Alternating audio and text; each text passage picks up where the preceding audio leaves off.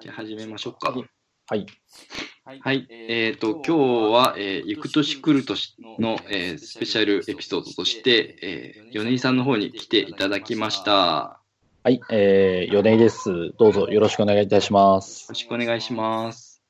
えーまあ、行く年来る年ということなので、あんまりはいこうネタは決めてなくて、えー今までの、まあえー、セールスソースのリリースをちょっと振り返ってみたりとか、あとは、はいまあ、テッククランチの方でセールスソースを振り返るみたいな記事があったので、それをちょっと眺めてみたりとか、ちょっとイベントがいくつかあったのを振り返ってみるとか、やってみようかなと思っています。はい。はい。えっ、と、じゃあ、ここから行きましょうかね。リリースノートからまずリリースノートですね。ましょうか。はい。はい。えっ、と、もう皆さん忘れてると思うんですけども、私も忘れてるんですけども、えースプリング16から、まあ、はい。2016年は始まりましたということですね。えーもう2月っていうことは、10ヶ月ぐらい前の、まあ11ヶ月ぐらい前の話ですね。そうなんですよね。一応、リリースノートをパラパラパラと見ながら、ちょっとはい。拾っていこうかなと思ってたんですけど、もうさっぱり覚えてなくてですね。まずあの、 Lightning Experience が、だいぶ変わったことで、あのーこのスプリング、スプリングの時点のライトニングエクスペリエンスからもう印象がないんですよね。そうですよね。ナビゲーションメニューがまだ左側についてますね。はい。だいぶもうすでに変わってしまっているので、えーもう別物っていう感じですね。そうですよね。まだセットアップツールが綺麗になりましたとか、そういったレベルですからね。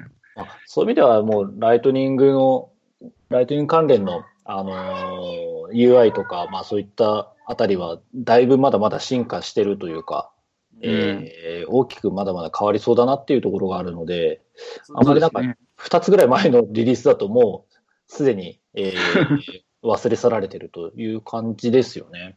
そうですね。うんなんかまあ、あるとすると、ね、このあたりからグローバル選択リストっていうのはこのあたりから出て、そうですね。ここでベータで出てますね。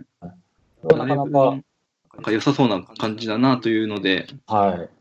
ぼちぼち使い始めようかなっていうところですよね、これは。そうですね。ただ、まあ、今まで使ってたやつとか、うんえー、あとですね、まあ、僕らはよくあのパッケージのカスタマイズとかするので、うんえーまあ、パッケージの中で、まあ、選択リストが、あのーいくつかのオブジェクトに同じ選択リストが定義されているっていうことがよくあるあよく話で、まあ、そういったものにはもう使え、まあ、ちょっと使いにくいなというところで、やっぱりこれは新しい、新しくやるところでは、ぜひあの活用していくといいとは思うんですけれども、うんうんうんそうでないところでは、えーまだまだまあ、まあ、移行を考えなきゃいけないのかなっていうところではありますね。そうですね。まあ、新しくない移行しなきゃいけないところがやるというのはちょっと厳しいですね。特にパッケージとかだともう消せないですし、消せ、変えられないっていう。変えられないんで、ちょっと難しいですよそうねで。すね。ただ、えーっとですね、最近ちょっとそう、えー知ったのが、あのー選択リスト、あ、そっか、最近の話になっちゃうので、このグローバル選択リストとはちょっとまた、うんの時とは違ってきちゃうんですけれども、えー選択リスト値って、あの、もともと定義しているものはい。を厳密に適用するしないっていうオプションがああ、はいはい。で、厳密にて、あの、もともとは厳密に適用しないになってたと思うんですね。うんうんでそう、その設定になってる選択リストに対して、うん。うん。えー全然違う項目、全然違う値ですね。全然違う値を、えーアップデートしようとすると、うん。それは一応記録はされるんですね。そうですよね。記録はされて、なおかつ、あのーフィールドの、えー定義を見てると、あのー無効な値として登録されてるんですよね。うんうん。あれなかなか面白いなと思って、うん。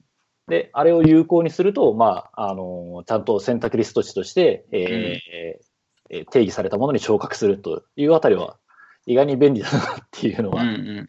あの、それぞれ、あの、なんですかね、設定し忘れてたみたいなところとかっていうのは、それで補ったりしてますね。そうですよね。まあ、過去データどうするっていうのは結構難しかったりはするんですけど、そうですね。まあ、そこまで厳密にされても困るけど、しないのも選択リストだから困るよねっていうのは。なので、一時的に多分厳密に、評価するっていうのを、適用するっていうのを外して、またつけるんだろうなっていうのがあるんですけど、数が多いと大変ですね、これは。なるほど。なので、はい、これはぜひあのパッケージベンダーの方々におかれましても、グローバル選択リストを積極的に使う方向で考えるといいんじゃないかなと思います。そうですよね。カスタマイズする方からすると、そこが一つだと楽ですよね。はい、楽ですね。なるほど。はい、じゃあ、その他は他は、ビジュアルフォース4レックスが実はここでベータで出てきているっていうのが。そうですね。ここで、そっか。なかなかでも、うん、ビジュアルフォースフォーライトニング、うん、これはな、うん、実際でも、まずライトニングに、まあ、移行してないっていうのもあるんですけれども、ビジュアルフォースフォーライトニング、うん、ん、まあ、そうか、えー、ライトニングに移行してないけれど、ビジュアルフォースは使いたいっていうところでは、まだまだ生きてるわけですよね。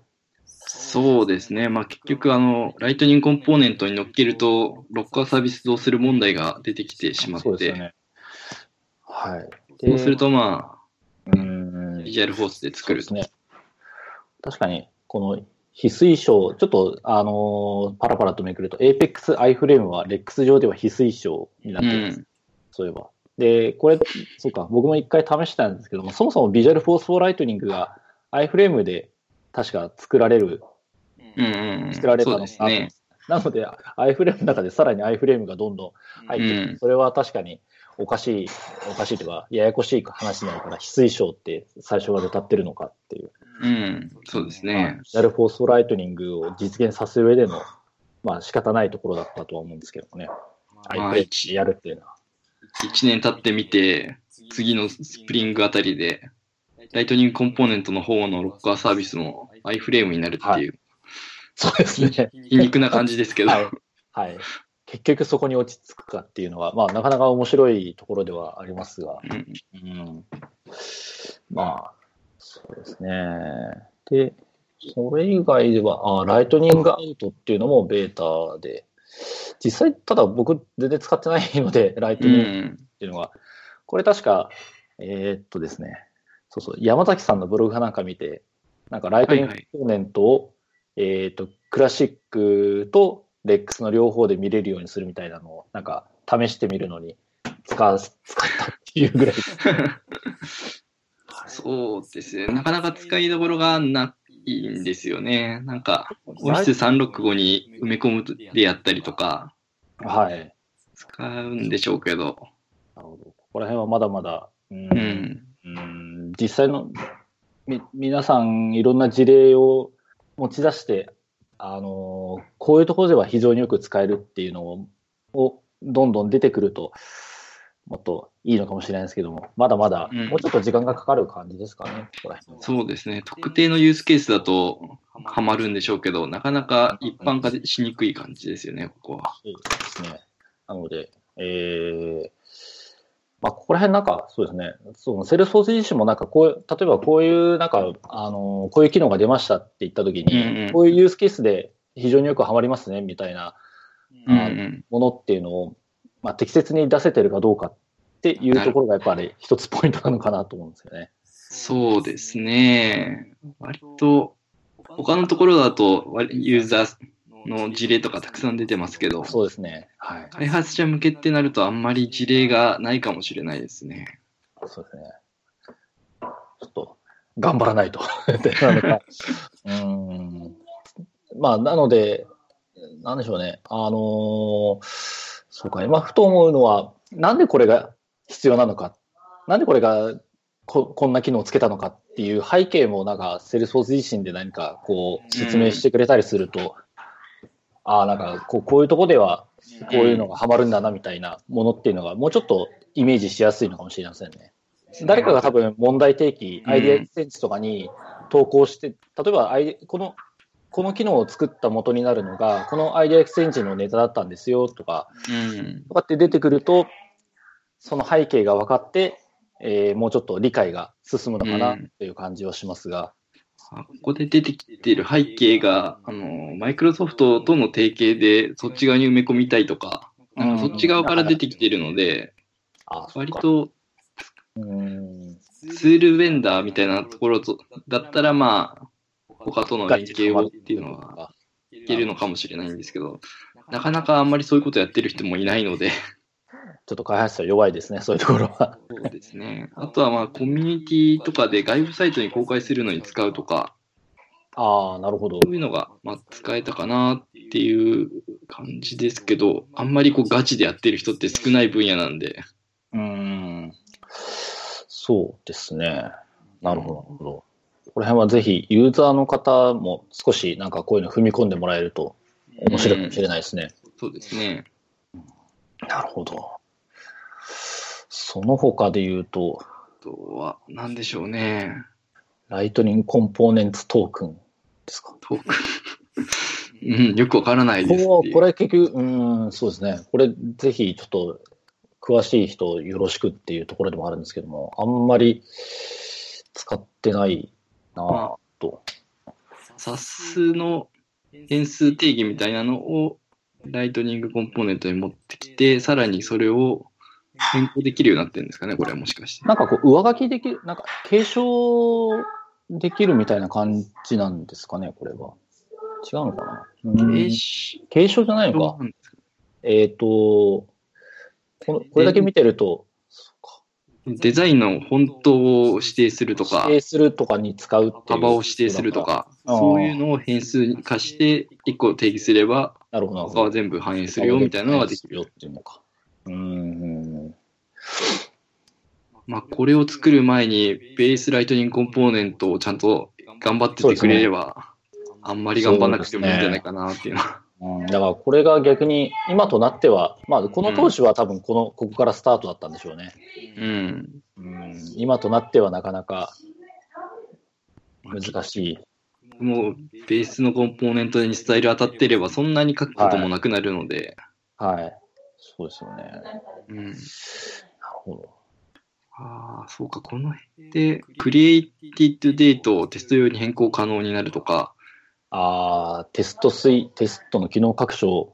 そうですよね。この辺からなんか、地味に、こう、テスト系の、テスト系がだんだん、はい、増えてきましたが、あとは、そう、バグ修正、テスト、スタートテストを読んだ際のリミットをクリアって、これが、みんなで衝撃を受けたバグだったのかっていう。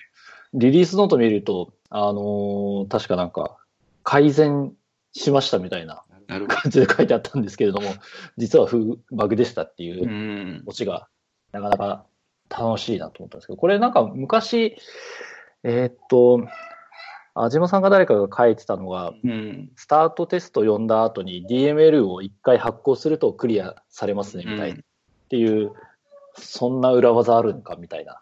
逆にそうしないとクリアされないんだっていうのがあったんですけど、衝撃的だったんですけど、衝撃的だった。なんかそういうもんだっていうのをいろんな人が解説してて、そうかそうかと思ってたら、実はっていう。そうですね。うん。まあ、あの、バグが仕様に変わる瞬間ですね。でもまあな、なんかちゃんと直ってよかったなっていうのと、そうですね。そうですね。変なチップスみたいなのがなくて済みますからね、はいこれで。はい。うーん、テストスイートとして、実際でもこれ、うーん、なんだろうな。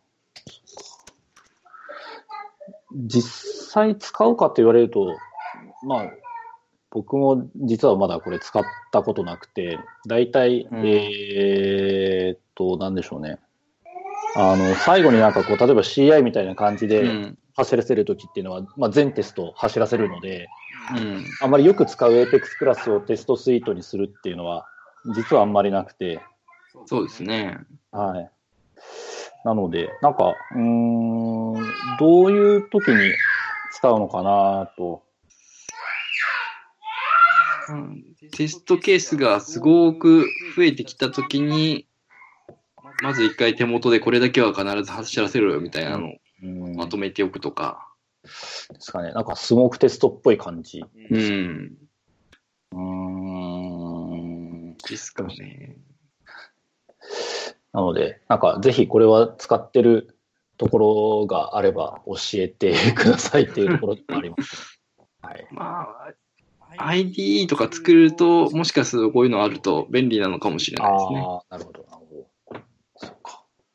ID が勝手に関連するテストクラスを調べてくれて、そこだけ流すとか。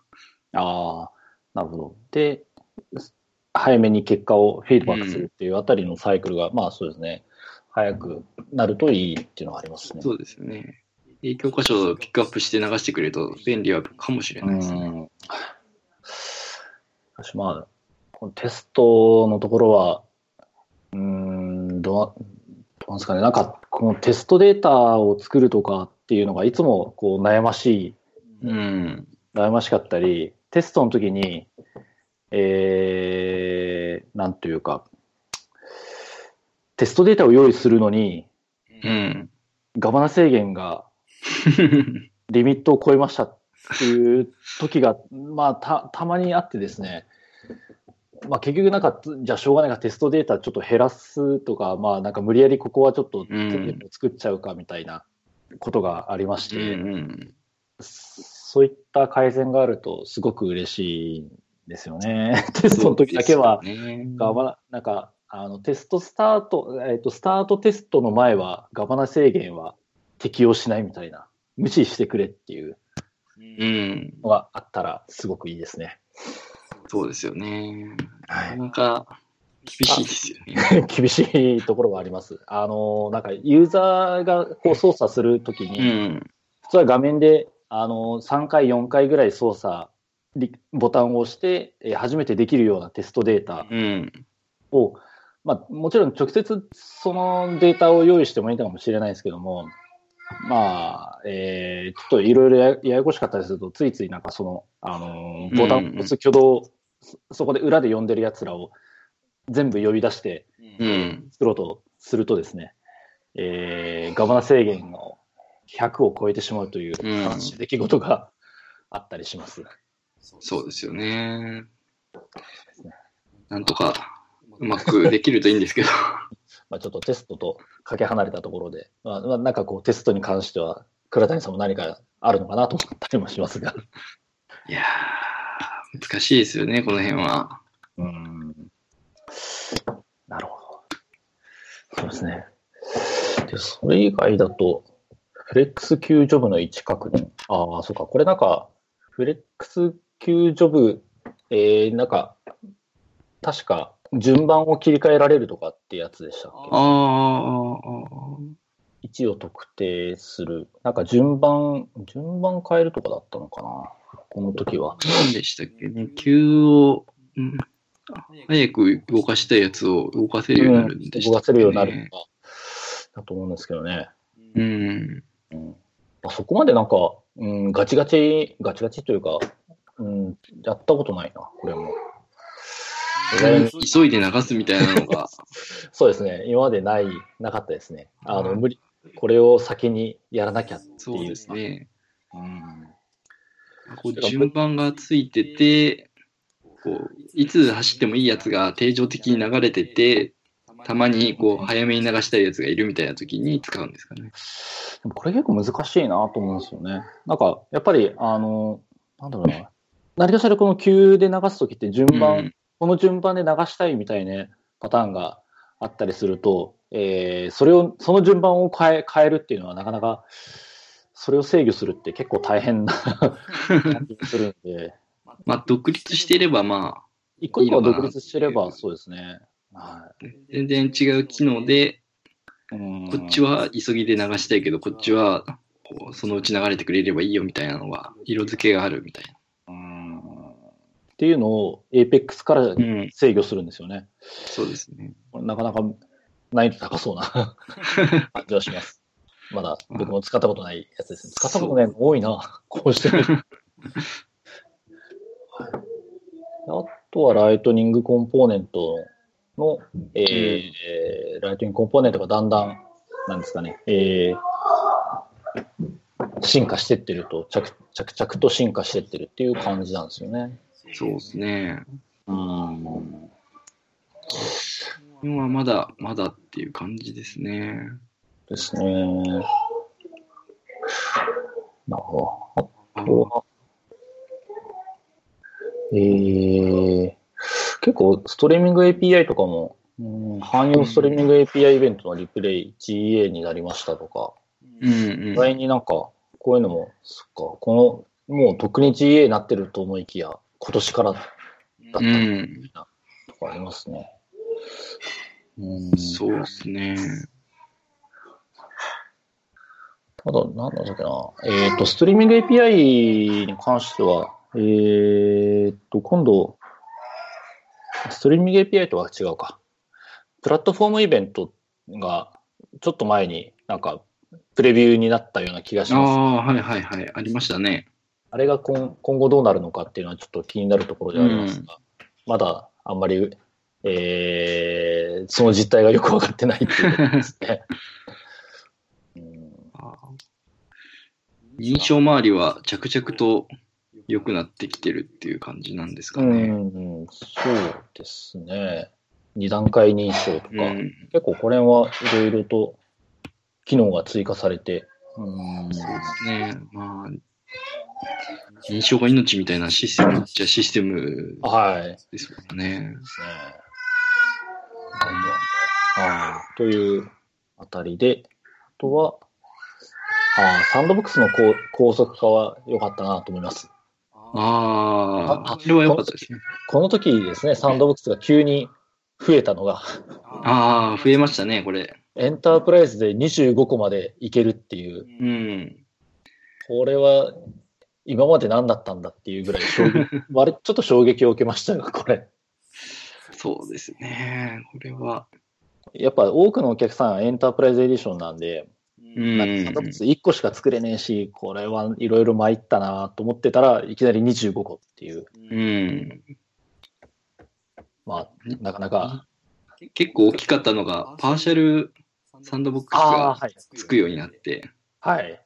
そうですね。パーシャルサンドボックスがつくようになって、なんかあれ、えっ、と、テンプレートを作って、このオブジェクトはコピーするみたいなまあ、そんな感じですね。なんですよね。うんただね、なんか、その、やっぱそのオブジェクトのレコード件数によっては、そのオブジェクトの一部、うんうんなんかコピーされるみたいで、あのそうですねしてもなんか、あの、全部はコピーされないらなんかしいですね。10%とかはい。絞らないといけないんで、みたいですね。絞っで、絞っちゃうとまとまったデータを送らないといけないときに困るっていうので、結局使いにくいっていうのはありますね。あれが、例えばですね、なんか取引先と、なんか商品マスターは全部、うん。えーコピーできますみたいなやつがあったりすると、こうなかなかこうマスター関連を全部コピーして、えーサンドボックスを作るっていうのが手軽になると、うんそれは大きな、大きな進歩だったりと思って期待したんですけど、うん意外にそうでもなかったっていう。そうですね。なかなか。そうですねあとはそうか、サンドボックス作成後のタスク実行っていうのもできるようになったんですね、このあたりで。うんうん。うんなかなかいろいろ出てましたっていうのが、えー、スプリング16ですか。そうですね。はい。なるほど。じゃあ、ちょっと次のも行ってみましょうか。この調子で。サマーですかね。サマーが、えー、は、サマーの時は、うんサマーもまだ UI は、ライトニングエクスペリエンスはまだまだ古い状態だったんですね。そうですね。6月ぐらいですよね。編集ができるようになったんですね、ようやく。あ、そうですね。レコードページの作成、編集が。まあ逆に、やっぱりこういうのないとなかなかそうですね、使、いざ実践投入できるかって言われると、そうですよね。なかなか、そうですね、揃揃ってないとっていうのはありましたね。うん。で、アプリケーションタイプのライトニングページっていうのもできるようになったりと、そうか、だんだんいろいろできるようになってきて、そうですね。順調に増えてってるって感じですよね。逆に言うと、なんか、あんまりこ今の段階で、やっぱりそのライトニング、まあ、あの、追っかけるのはすごくいいことだと思うんですけうども、ん。なんかガチが、いろんなカスタマイズを施そうとすると、いや、それもうプラットフォームでサポートするからみたいなことが起きると、そうなんですよね。辛い時代ではありますね、ここら辺は。どうやって使いこなしていけばいいのかっていうと結構難しいですよね。結構小出しに出してくるので、うん。なかなか、なるほど。ここら辺レポートダッシュボードの UI とか、まあ基本的な、やっぱりその REX にどんどん、あの使ってもらおうっていう、そうですね。上の中が、あの、障壁をどんどん削っていこうっていうとこうろに、ん。まだまだ、まあこれは垣間見えますよね。ライトニングボイスとか、なんか、はい。入れてたりとか、そうですね。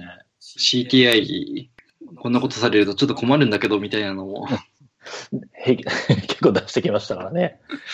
なかなか、意外にじっくり見ていくとなかなか面白いものもあるんですね。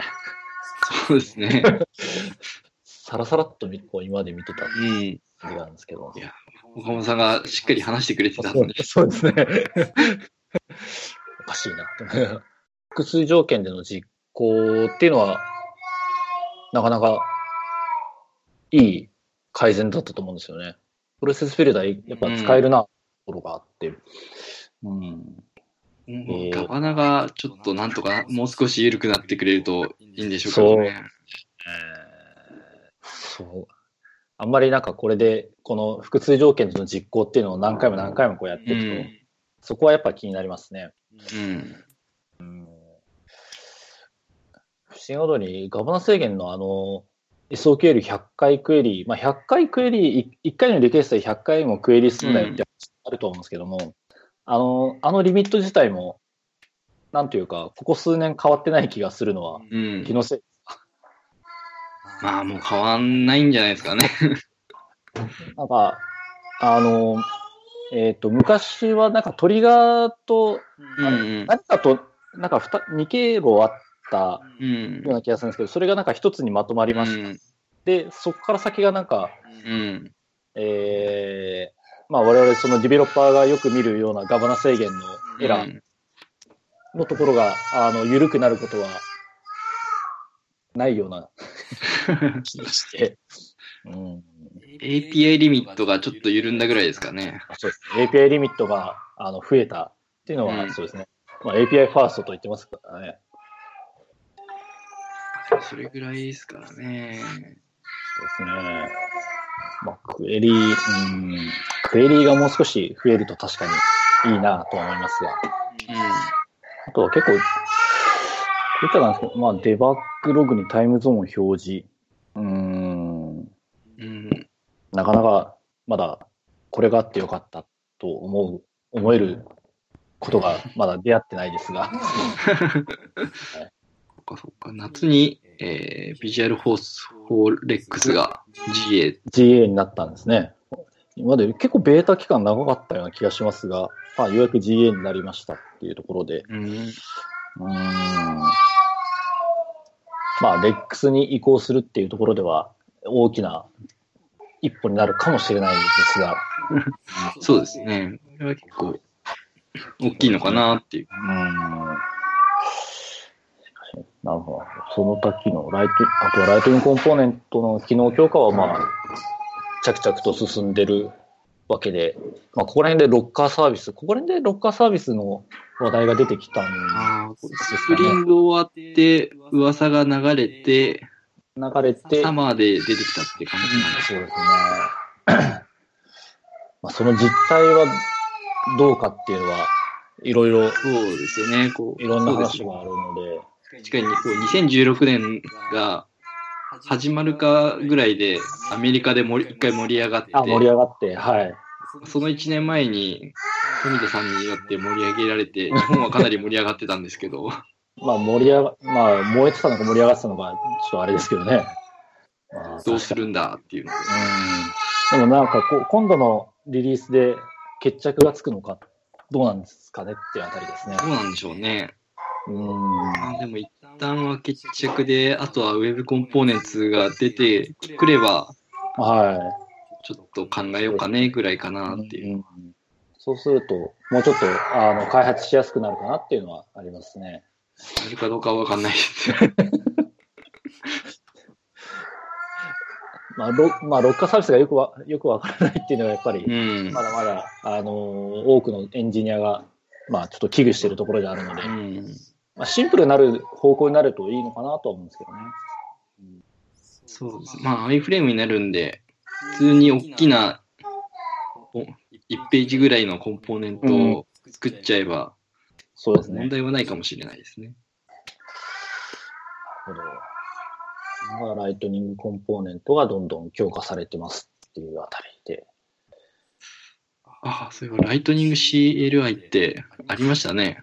ああ、そうですね。ライトニング CLI。うん、でもこれ結局、まあ今となっては、まあ、どうなんでしょうね。セールソース DX にうんい。ろいろ組み込まれるような感じ。まあここら辺からそういう動きはあったんでしょうかね。う今。ん、そうですね。うん組み込んでくれればいいですけどね。はい。別で動いているとちょっとひどいことになるな。そうですね。それは多分また、あの、なぜ別なんだっていう声が上がってきそうな。あと、そうか、ここら辺で、ブランドとライセンスの変更っていうのがああ、ここでしたね。あんまり、一体どうなるんだろうっていう、よくは。まあ結局、ここはこの辺りからライトニング、うん。全部ライトニングがつくようになったんでしたかね。そうですね。で、この辺りで、チャターメッセンジャーうん。終了っていう、なんか、なんか思い入れはありますか？チャターメッセンジャーもう、ポッドキャストが始まるぐらいの衝撃を受けました。そうですね。あ、これでちょっとチャターがなんか、だいぶ、あのーなんていうんですか、セールスフォースの中でも少し立場が弱くなったのかなって思い始めた時期ではありましたけどね。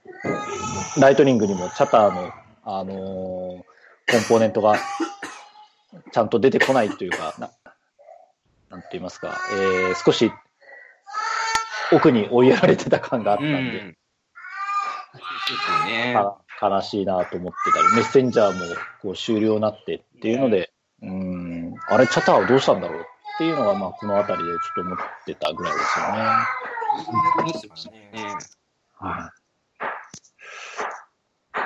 っていうのが、まあ、サマーで。で、ウィンターになると、ウィンターになる頃で、あれですね、えー、まあ、まあ、ウィンターになると、まず、そのレックスが大きく変わったっていうあたりがもうほとんどなんでしょうね、このあたりは。ウィンターになって、そうですね、レまあ、そもそも、あのーあのナビゲーションが、まあ、元に、も元に戻ったというと、まあ、ちょっと、あのー語弊があるかもしれないですけども、まあ、タブメニューにやっぱり切り替えたっていうあたりで、はい。まあ、これのなんか切り、あ、あのー切り替えの判断は非常に良かったのかなと思いますけどね。うんそうですね。の方が使いやすい。まあデザイン的には縦が狭くなるんで結構辛かったですそうですね。一応ナビゲーションバーも、あの、若干進化をしつつっていうところではあるので、まあナビゲーションバーがあとは、あれですね、いろいろカスタマイズできるようになると、さらにいいのかなとは思いますが。うんまあ、レックス、そっか、あの、面白いなと思ったのは、アプリケーションごとのレコードページを定義できるっていうのうん。なかなか面白いんじゃないかなとそうですね。なんかなんか、レックスだとそのアプリケーション単位で何か、うん。えー設定が変わる、切り替えるっていう、まあそういう、なんか新しい概念を入れたっていうのは、なんかうんまあ刷新したっていう意味では非常にいいのかなと思うんですよね。そうね。うん。ただこれ、あの、メタデータ的にはどうなのかなっていうのは気になりますけどね。なんかページレイアウト、ページレイアウト取ってこようとか、まあんそういうことをしたいときにどうなんだろうなっていうのがちょっと、うんアプリケーションごとに取ってくるレイアウトが違うんですもんね。そうなんですよね。だから多分アプリケーションの情報っていうのもまたついてくるのうで、ん。そうですね。まあ、そこら辺がページレイアウトのあの取ってくる API がどうなるのかっていうのうが楽しみで、と不安な今ちょって感じですね。そうですね。インライン編集の事情がね。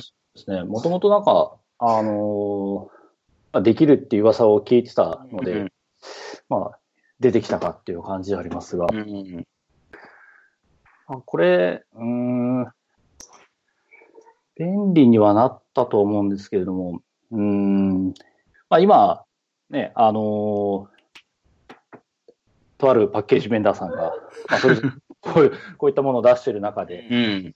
どう、どうなのかなとは思いますが、まあ、ただ、やっぱり、えーその、例えば検索するとか、そのビューをもっと自在に切り替えるみたいなっていうところは、まあ、まだそこはなんか、えーちょっと、もともと弱いところでもあるので、そういうところは差別化できるんだろうなと思いますし、そうですね。まあ、なんか、色付けしたりとかですね。うん。まあ、フィルタリングとか、なんか、右、左端を固定するとか、その辺はできないんで。はい。あーまあ、なので、まあ、これ、これで十分っていうところでは、まあ、今まででき、できない。ところができるようにななってきてるんで、だいぶ良くはなってると思いますけどね。そうですね。まあ、結局でもなんか、かゆいところまで手が届くかどうかっていうのはまた別なところですね、これは。うん。はい。まあ、大半のところはこれぐらいでもまあ、いっかっていう感じなんでしょうね。うん、そうですね。あなんか次の進化がどうなるかっていうのはちょっと楽しみではありますが。うん。うん。そうですね。なるほど。あとは、でも、インライン編集はでもやっぱ便利そうですよね。インライン編集、まあその場で編集できれば、そうですね。うん。いいと思いますね。あとは、これ、これ、いまだに、えっ、と、レックスフォートは、あの、1ページに表示できるレコードの件数って制限があるんでしたっけ？まだああ、どうですかね。200件までとかっていうのが、触ってないんでよくわかんないですね。そうですね。ああれの制限が意外に、うん。あのーなんだろう、えー面倒なところもあるかなっていうのはあるので、うん。なんか他のは多分200件っていう制限、まあ、つけてないんじゃないかなと思うんですよね。うん。そうですね。うん。ああとは、えっ、と、列に表示できるカラムの数はいはいはい。が、えっ、と、クラシックだと確か15個ぐらいでしたっけ、うんテストビューは。あれが、まあ何個ま、あれの制約もちょっと今、パッと忘れちゃったんですけども、うん。まあ、そういったところがどんどんもあるんですね。緩くなるといいなと思いますね。ああ、でも、い一画面で見れないですからね。あそうですね。まあ、そうなるとやっぱり列固定が必要になり、うん出るしになって、ど っかで見たような感じになりますね。そうですね。でも、そこまではやらないだろうしなっていうのが。うん、そうですね。まあ、なので、まあ、ただ今までできなかったことができるようになるのはうん怖いかなと思いますね。そうですね。あとは、看板。看板もどっかで見たものに近いなっていうそうですね。ところもありましたが、うん、なかなかでもこれ、やっぱり、あのーデフォルトでついてるっていうのは、うん。なかなと思うんですよね。視覚化できるっていうところと、え前やっぱ世界の看板もできるっていうのは、なかなかいいところだと思います。うちもなんか、ちょっと使ってみてるらしいですね、社長は。うん。はいケースとか便利そうは便利そうですよね。うん。という、まあ、レックスの大幅な 機能拡張が非う常にん。良かった時期ですね、ここら辺は。そうですね。でここでチャターの復権が。チャターの復権がここで来たかって感じだったんですよね。確かにこれライブフィードはいいですね。なんか、デモの時すごい限定う的ん。だとか言ってましたけどね。なんか、ようやくモダンな感じになったはい、そうですね。感じですもなんのねで。、ライブ、ここは、はい、うんいちいちリロードしなくてもひょこ、ひょっこり出てくるとかっていううのは、ん。うんまあ、今のモダンな、あの、チャットツールうん。をようやくな、こう、なんか意識して、できるようにな、今までできなかったことができるようになってきたのかなってそいううですね。まあ、とはいえ、なチャターデスクトップがいつまで経っても復活しないっていうのを見ると、そうちょっとどうしていきたいのかなっていうのは不安にはなりますよね。なんかスラックと協業するとか話もあったりするんで。えー、今、チャターをあんまり使ってないという事実があったりもするので、うう。ん。まあなんか、か、うん。確かになんか開発者だから使わないのか、なんかこうユーザー、エンドユーザーのところであれば、うんやっぱ。り使うところはまだまだ多いとは思うんですよね。うん。スマートフォンをメインで使ってるようなところは、まあ割と使ってるかもなっていう気がしますね。なるほど。まあ、あとは、開発者はどうしてもデスクトップと、まうんあデスクトップじゃないですけど、あの、会社でまあ席に座ってるんで、ノートそうですね。PC とか開いてるので、まあそこで動くような通知がうまくできるツールがないとちょっと辛いですよね。そうですよね。デスクトップも結構通知が遅かったりしましたからうね。ん。なので、結局なんかスラックで今落ち着いてるっていうところはうん。ありつつ、うん、そうなんですよね。やっぱ通知がうまくできないとちょっと辛いですよね。ね。デスクトップもグループ切り替えるのめんどくさかったりするので。うん。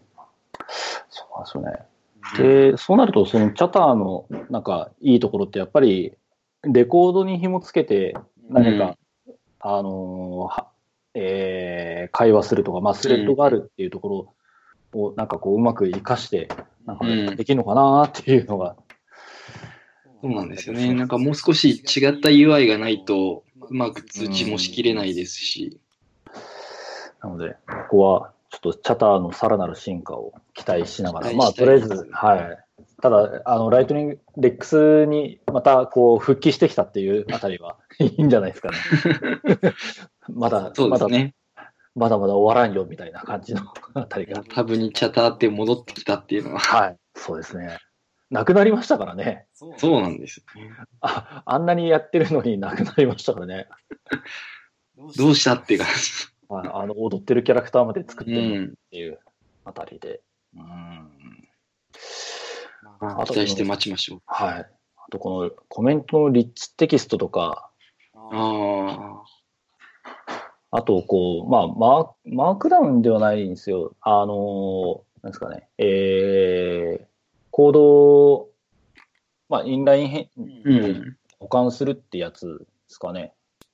これ、これ誰得だっただろうっていうのはありますけれども、なかなか面白いところに来たなっていうのはありますが。うん。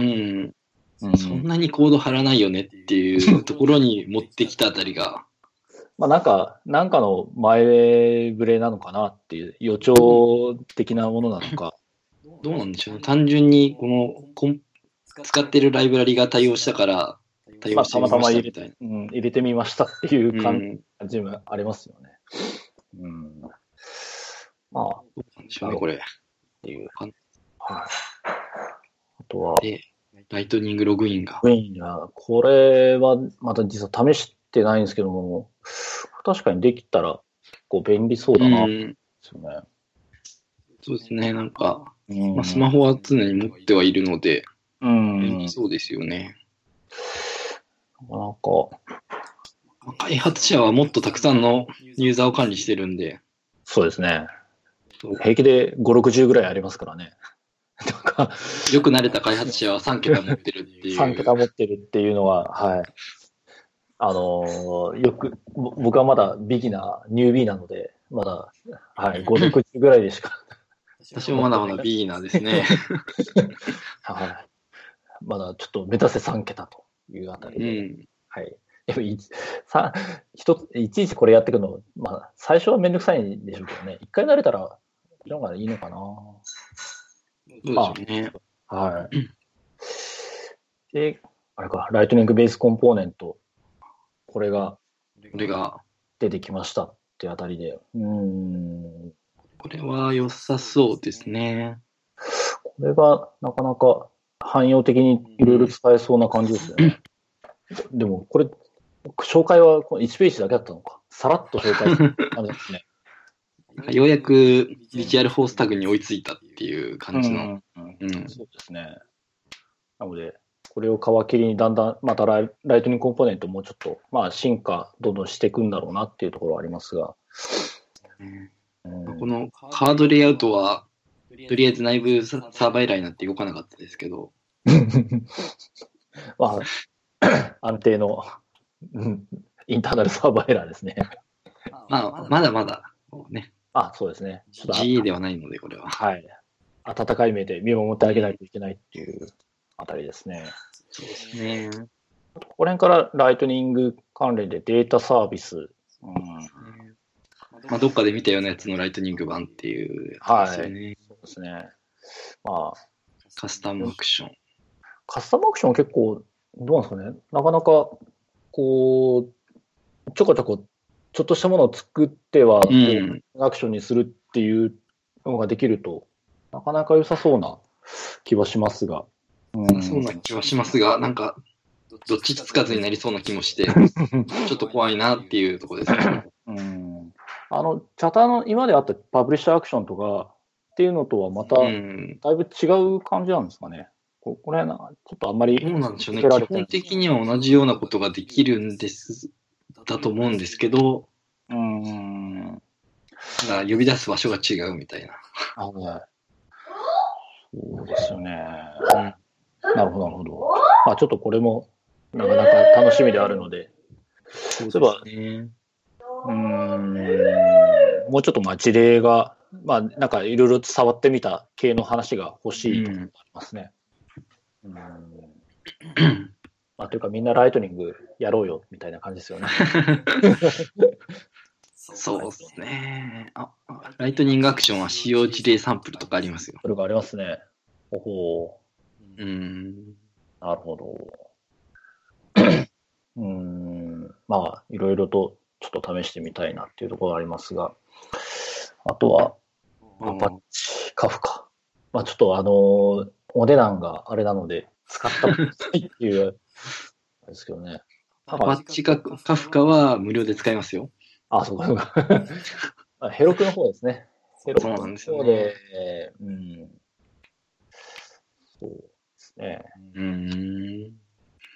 まだこんなに高い信頼性の必要なメッセージングサービスを使う機会がないんで。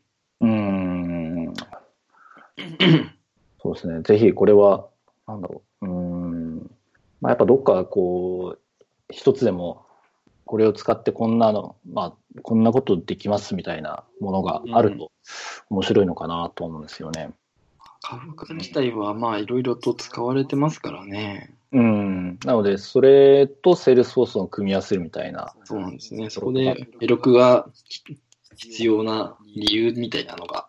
うん。そこに、そこにヘロクを組み合わせると、うんこんないいことがありますよみたいなのがあると、あのー積極的に使う、今まで使ってたところが使えるようになるかもしれないっていうのはありますよね。うん。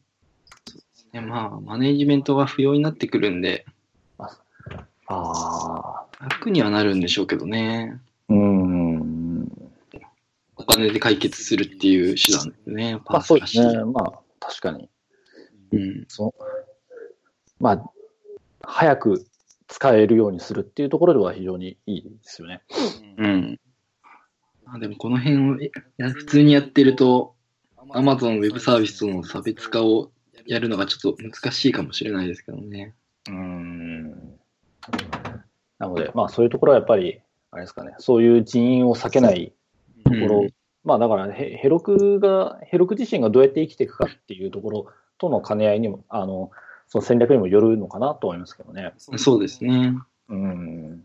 ヘロクの使いどころっていうところで、Amazon がパースをちょっとずつ侵食し始めてる。そうですね。アマゾンがいろいろマネージドうん環境でいろんなものを提供するっていうのがだんだん増えてきたりとかうん。してる中で、じゃあヘロクはどうやって生きていくのかっていうところですそうですね。Amazon デプロイ系も結構いろいろできるようになってきましたからね。ですね。まあ、ちょっと頑張ってほしいですね。はい。ね。というのが、そっか、ウィンタでしたね。ーですね。今年1年、どうですかね。そうですね。まあ、ライトニング系がやっぱりまあ充実してきて、はい。2年経ってようやく手を出し始めてもいいかなっていうぐらいまで成熟してきた感じもしますね。しますね。レックスの、まあ、あの、ビューとか、まあ、UI もだいぶなんかよくはなってるのかなと思います。インライン編集ができる、まあ、インライン編集とか、あのすぐに編集できるようになるとか、まあ、あのエラー、エラーが少なくなったとか、そういったあたりはいいのかなと思いますが。そうですね。あと、カスタマイズがだいぶ実用に耐えれるぐらいできるようになってきたかなできるようになってきましたね。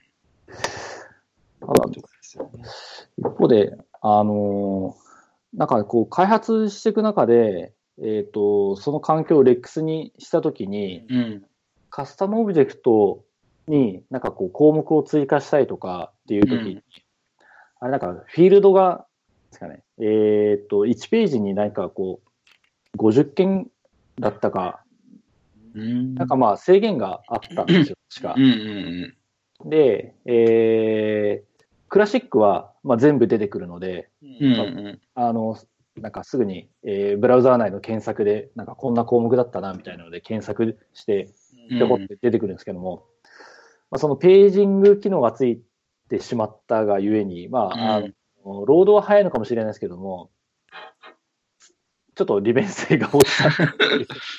なんか、あの、オブジェクトも一覧で出てこなくなる、ページがついちゃったんで、まあそこは、なんか、個人的には使いにくいなというところはありますね。まあ、ページングするんだとすれば、フィルタリングであったりとか、そうですね。検索とかつけてほしいですよね。平気でなんかこう、100個ぐらい、うん、120、100、何個ぐらいだっけな、まあ100、100は超えるカスタムプロジェクトを持つそのパッケージのカスタマイズとかやってるとですね、うん、まあ、まあ、全部出してくれないとちょっとめんどくさいんだよっていうのがあったりします、ね。確かに。うん。なので、まあ、そのユーザーには REX 悪くないかもしれないですけども、ちょっとエンジニア的にはなんかそこは使いにくいっていうのが正直ですね。そうですエンジニアも無理やり移行せざるを得なくなりそうな感じもあるんで。そうですね。だから、なんか、うん、なんか、箕輪さんがなんか、なんだっけな、えっ、ー、と、無理やりなんかこう、違うページに飛ぶようにするとか、ああったんで、なんか、どっか、えっ、ー、と、ツイッターでなんかつぶやいてたような気がするまあ、そういう裏道を作り、作りながらなのか、うん、うんもしくは、なんですかね、もう SFDX だけでやってしまうのか、今後は。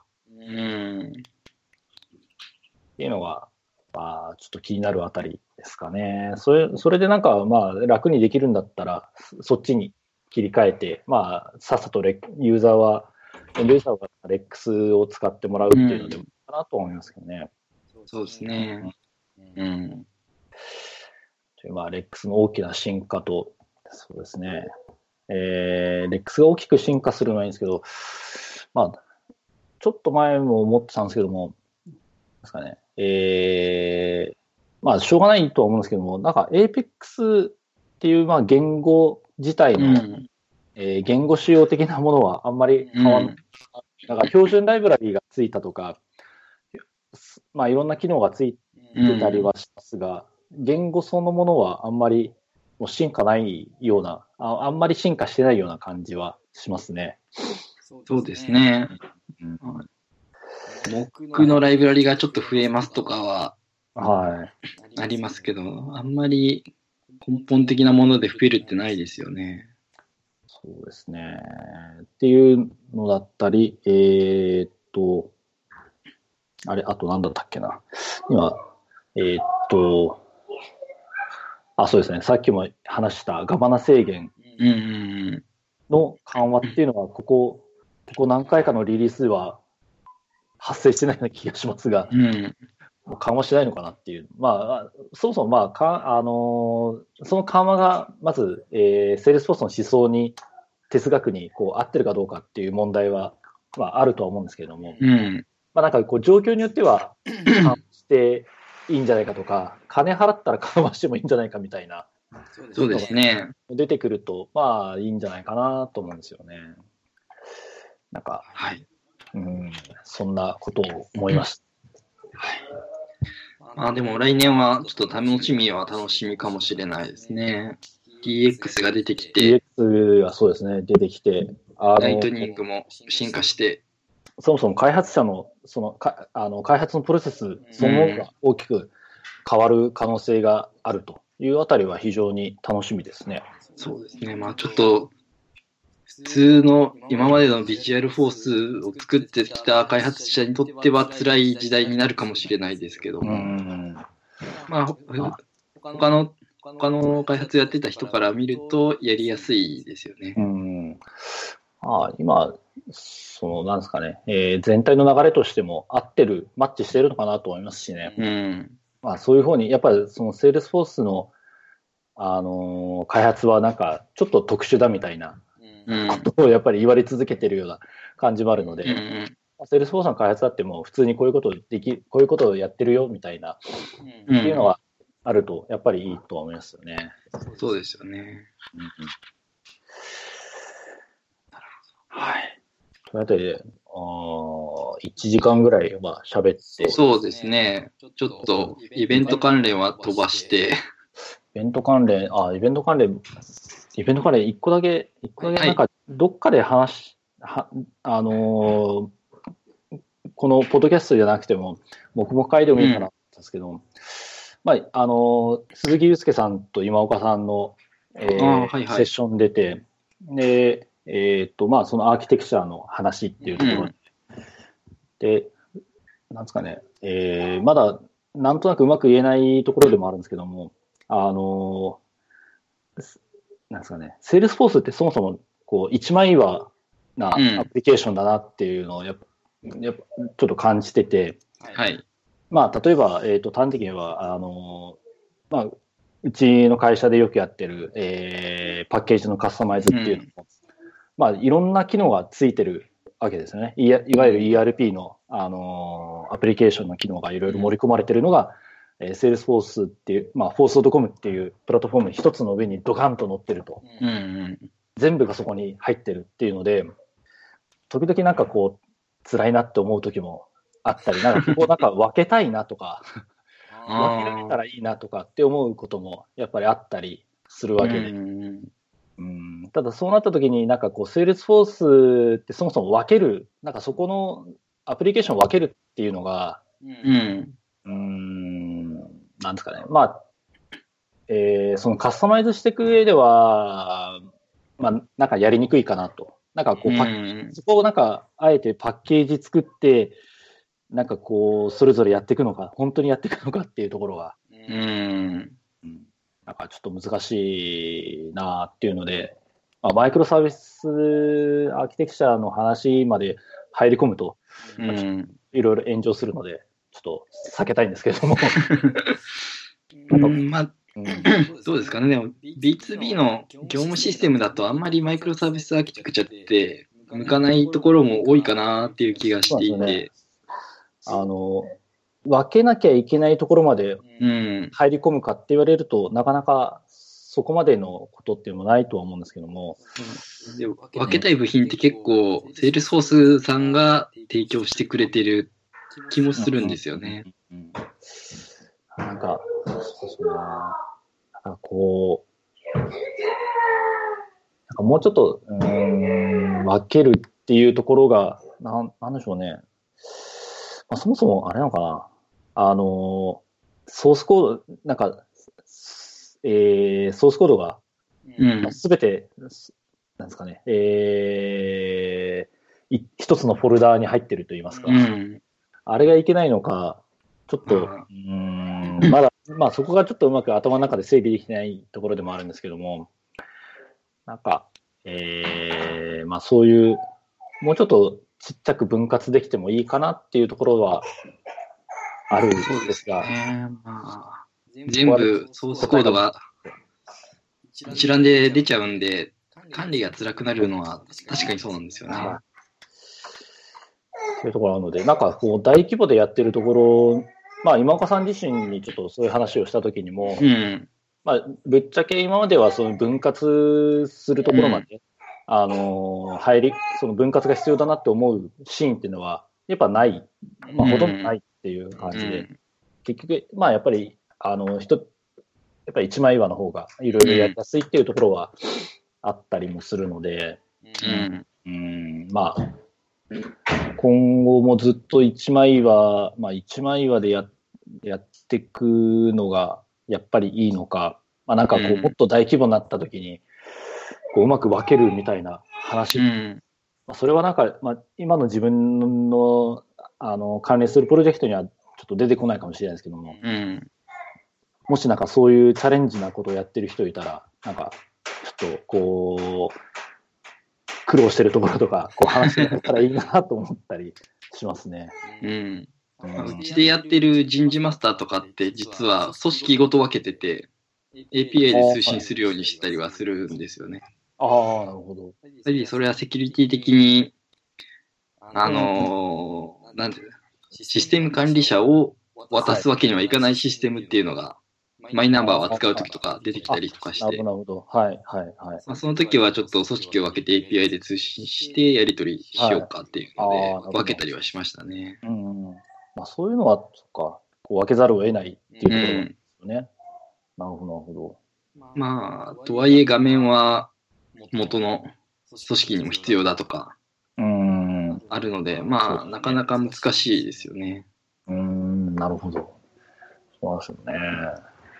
結構そう、あの、例えばうちでやってるところも、えーっと、まあ、共有ルール、それほど複雑ではないにせよ、まあなんか共有ルールとかで、あの、例えば物流チームは、これは、うえーん。いじれるけれど、あのうん。営業チームはいじれちゃいけないみたいな、うん。見るだけとか、あのこう、こういう条件がついたら見るだけとか、うん。いろいろ設定してる人、結構ややこしいなと思ったりすうんるので、うん。まあ、そういうのはなんか、なんだろうな、えーまあ、さそそれを分割することでかあのそれが解決するかって言われたら、またちょっと違うところはあるかもしうれないです、ん。まあ、何かそういうのを試してみて、評価してみるっていうのをうん。やってみたいところがあるんですけども、うん。まあ、難しいですよね。そうですね。はい。なので、あのーなんか、そういうところ、なんかこう、大規模やってきましたみたいなところで、うん。そういう事例が今後出てきたら面白いなっていうのをなんかこう、この間のイベントの時にちょっとあ思ったあたりですね。イベントってなんかそういうところ聞きたいですよね。はい。割とやっぱ間口を広く取っているところがあって、うん。結構初心者向けのセッションが多かったりとか、紹介のセッションが多かったりするんはで、なんかがっつりとした、こう、トリガーのうまい使い方であったりとか、はい。そういう権限を分けるためにこういうアーキテクチャにしましたとか、はいなん。か事例聞けると面白いですよね。そうですね。なるほど。まあ、それは、あれですかね。どっかのミートアップでこう話せるようになるといいですね。あっていうか、そのネタをまた、ね、倉谷さんのところのそのネタはいいんじゃないですかと。という、まさかまあ、どうですかね。の、あんまり話なんか、うん、無理やりこう要件があるからやってますっていうところではあるので、うん、うん、まあ参考、まあ他、他でもあるかどうかっていうのはうん。違うところではあるとは思うんですけども。まあでも確かにこう、営業主体で入れてるシステムだったりするところに、後からこう前者的なシステムが相乗りしようとするとどうしても不整合が出てきたりするので、権限周りで。うんうんうんこういうルールが違ったりとか。そうですよね。そういうところに、その、今あるものを、ななんですかね、まあ、別に悪い意味でもないですけど、まあ、汚染することなく、なんか新たに、あの、追加するっていうのを、うんどうやって、どうやったらスマートにできるのかっていうか、まあ、うんあの、迅速にできるのかっていうのを考えるのはいいのかなと思いますよね。そうですね。なるほど。ロールの切り方から言って違うんじゃないかとか出てくる結構。そういうのは辛いところではあると思うのうで、ん。うん、なんかそうなったら、いっそのこと、そう、なんかこう組織を分けるっていううんところで、あの、さ、あの、分割するっていうのは、そうなんですよね。決して悪くはないような気もしますが、一旦分割して入れた上で、まあ今でやればシングルサインオンとかやろうと思えばできるので、そうですね。で、はい。まあそのうちに統合していくみたいなのがいいのかもしれないですし、はまあ、統合せずにそのまま使ってもいいかもしれないですね。い。うん。あと、あとはだからそのデータをどうやって共有するかみたいな話うですん。ね。そうですね。そういうところでうまい共有の、あの、単にデータを渡すっていうのもありまあると思いますし、うん。ままあ、あの、Salesforce to Salesforce っていううん。機能ありましたね。ありますけどね。そういう意味だと、なんかもう少し組織が柔軟に切り替えれるようになって、アプリケーションみたいに切り替えれるようになって、うんチャッター組織みたいなのができても面白いのかなっていう気がしますよね。そうですね。そういったところでマイクロサービス化していくっていうのはありかもなってういう。ん、そうですね。チャターはチャターでそう全全員の分が見たいとかそうですね。あると思うんですよね。うん。うん。まあそういうところで、まあライセンス料がどうなるかわかんないですけどね。まあ、そこはお金で解決ですよ。そうですね。もう労働人口も減る日本なので。という、まあ、なんか、最後に、まあ、そんなことを、と年末に思ったあたりですね。なんか、面白い分割の仕方がないのかなっていうのと、まあ、今、うん自分が手掛けているプロジェクトが、その APEX の使用率が、もうすぐし、もう少しで90%になりそうなんで、分割したいっていう、そうですね。そんな取り留めない話でしたが、うんはい。ちょっと、イベントはそんな感じで。感じで、はい。一応こう、テックランチの記事も貼ってみたんですけど、テッククランチの記事、これ、まあ、僕も読んだときに、なんですかね、なんか、原文を見てないんで、あれなんですけど、うん。日本語訳がなんか、あれ、なんかループしてねっていう、で、あるにせよ、えーっと、まあ、やっぱ買収ラッシュはすごいんだなっていうのを改。めて今年もうん毎月のように買収してますしてから、ね。たんだなっていうのがうんあって、この中ででも、なんでしょうね、あのー今、日の目を見てるというか、まあ、僕らも、うえーん。まあ、一応プレスとかに出てたりするのは、クイップとメタマインド、プレディクション IO とかあですね。とデマンドウェアですあ、デマンドウェアのとこですよね。デマンドウェアが、えーコマースクラウドになっクラウドてを、やってですね、メタマインドプレディクション IO が、えっ、と、アインシュタイン。ラインとかですね。クイップはクイップで、あまだまだ、頑張ってますね。そうですね。うん。あとはいくつかはアドミン系のインフラのやつを1個買っていたのと、アナリティクス系を買ってましたね。あ、そうなんですね。うんうんまあ、インフラ系買ったのは、まあ、AWS をちゃんと取り組んでいこうっていうところの一環なのかなと思いながら、んやりましたんですけど。なるほど、なるほど。あれですね。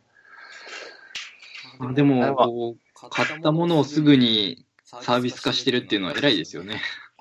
これはそうですね、特にクイップとかは、えっ、と、これ8月に買って、クイップはまだクイップとしてやってるので、ただ、あの、ドリームフォースの時に、まあ、だんでーんって出して、で、えっ、と、まあ、連携っていう意味ではまだまだ程遠いと思うんですけども、この間のイベントで、あの、クイップの、あのーブースでちょっと見させてもらったのが、うん。えーっと、 Lightning、あの、 LEX の画面から、うんまあ、一応ボタン、ボタンを押さなきゃいけないっていうのはあるんですよ。その Quip の、あの、ドキュメントを作る。ああ、はいはいはい。例えばなんかアカウントのレコードから、うんえーっと、か関連リストで、えーっと、 Quip のドキュメントを作るっていうのがあって、あーいいですで、そね。のなんかリンクが、まあ、自動生成されるっていう感じで、えーそのリンクを飛ぶと、リンククリックすると、えー Quip の画面が開くうん。っていうのがあったりして、ああ、ななるほど、着々とこう進んでる感じではあるかなっていうのは。あの、ライトニングのメモのところがああ、はい。関わっていく感じですかね。そうですね。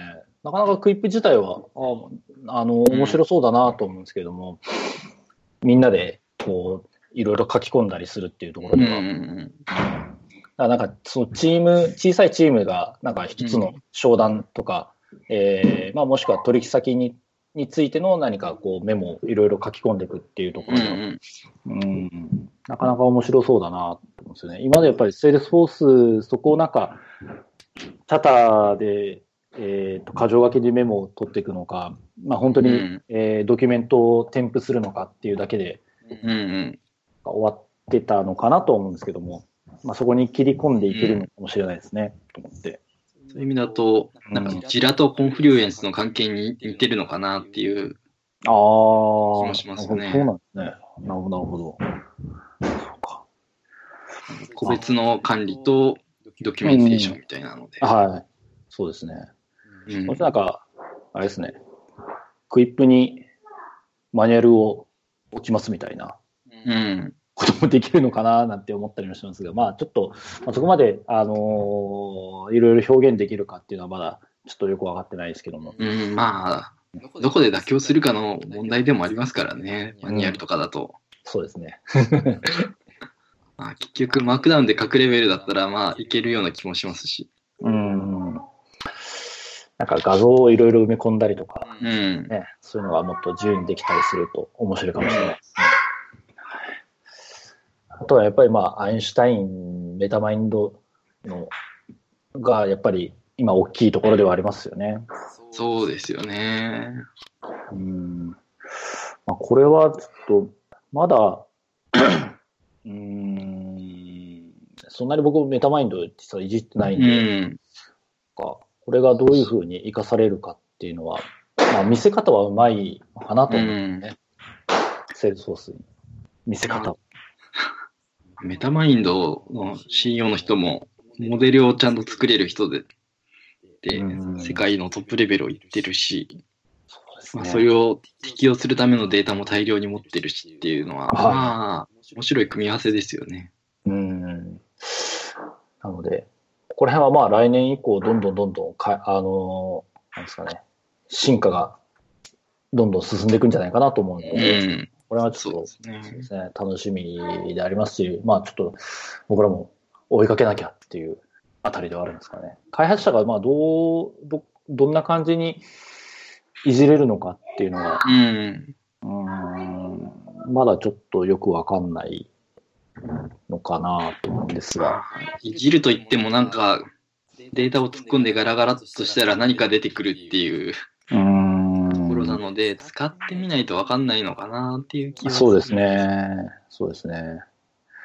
それを組み込んでなんかできるっていうところはあんまりこう技術的な難しさはなくて、まあ、うんうんアナリティクス API を叩くみたいなイメージで、うん。それをいかに適用するかっていうところが、まあ、ポイントになるんですかね。そうですね。そっか。なるほど。そうなると、まあ、うん、まあ、開発自体は確かに、その、あの、メタマインドの、まあ、うん。チームがガンガンやっていくから、まあ、それを適用する、てどこに適用するのかっていう見極めるっていうあたり、うん。まあ、それ、そことのインテグレーションっていうところで、あのーまあ、腕の見せ所になってくるのかもしれないですね、ここら辺は。うん、そういっただと、どれだったっけなあの、ライブメッセージでしたっけ？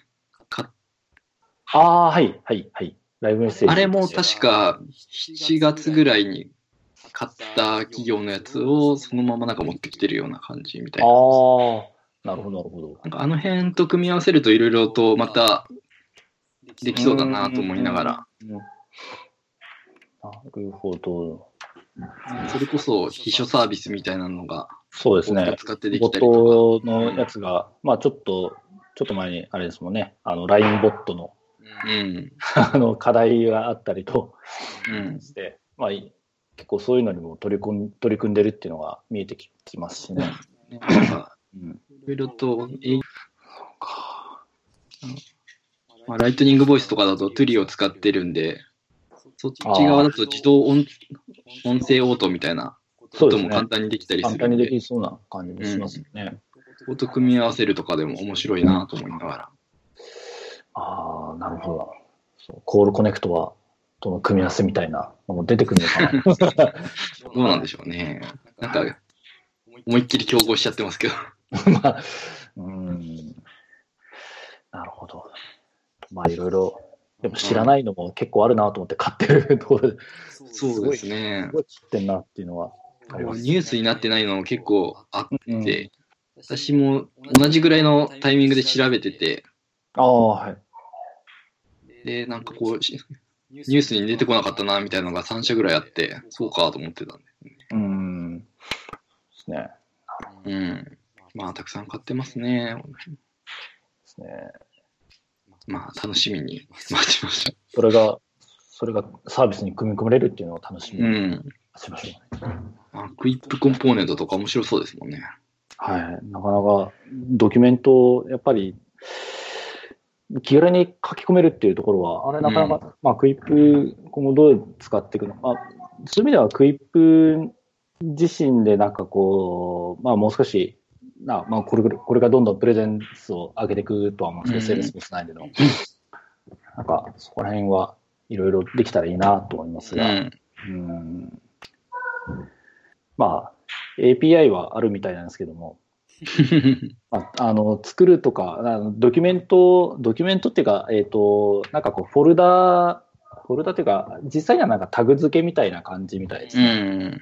で、なんかスレッドっていうなんか、えー、ドキュメントと、えっ、と、なんかその、チャットの履歴を一つにまとめたものがあって、えーまあそういったデータ、まあそういったなんかこうリソースみたいなのがあって、そこに対していろんなタグをつけて、うんそれが、えーフォルダみたいな感じに紹介されてたんで、なんかいろいろ使い勝手はあるのかなと思うんですけど、うんまあ、そうですね。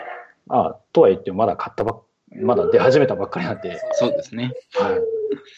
まあ、楽しみに待つと。はい。今回初めてのスカイプ収録で最後うまく収録できていませんでした。えー回を追うごとにだんだんと長くなっていますが、えーいかがでしたでしょうか、えー少し BGM があれだったり、一部エコーがかかっているようになっていたりといったトラブルがあり、えー聞き苦しい点があり、申し訳ございません。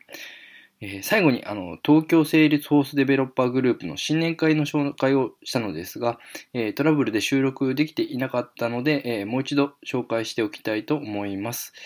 新年会は来年の1月25日水曜日に salesforce.com さんの、え会場で、え開催を予定しています、え新年会はセッションはちょっと少なめになってしまう予定なのですが、えーみんなでお酒など飲みながらゆっくり懇親できたらなと考えております。もしかすると、セールソースワールドツアー東京のミニハックで、えー全問正答したのに何ももらえなかったという方がもういたようなので、えーその悔しい思いの丈を発表してもらったりするかもしれません。え最後に締めです。え今回はマイグレーション .fm エピソード9になります。ご意見、ご感想、ご要望は、ハッシュタグマイグレーション FM をつけてツイートしていただけると幸いです。iTunes の評価や感想などもお待ちしておりますので、どうぞよろしくお願いいたします。え今回のゲストは米井さんでした。ありがとうございました。では、皆様、良いお年を。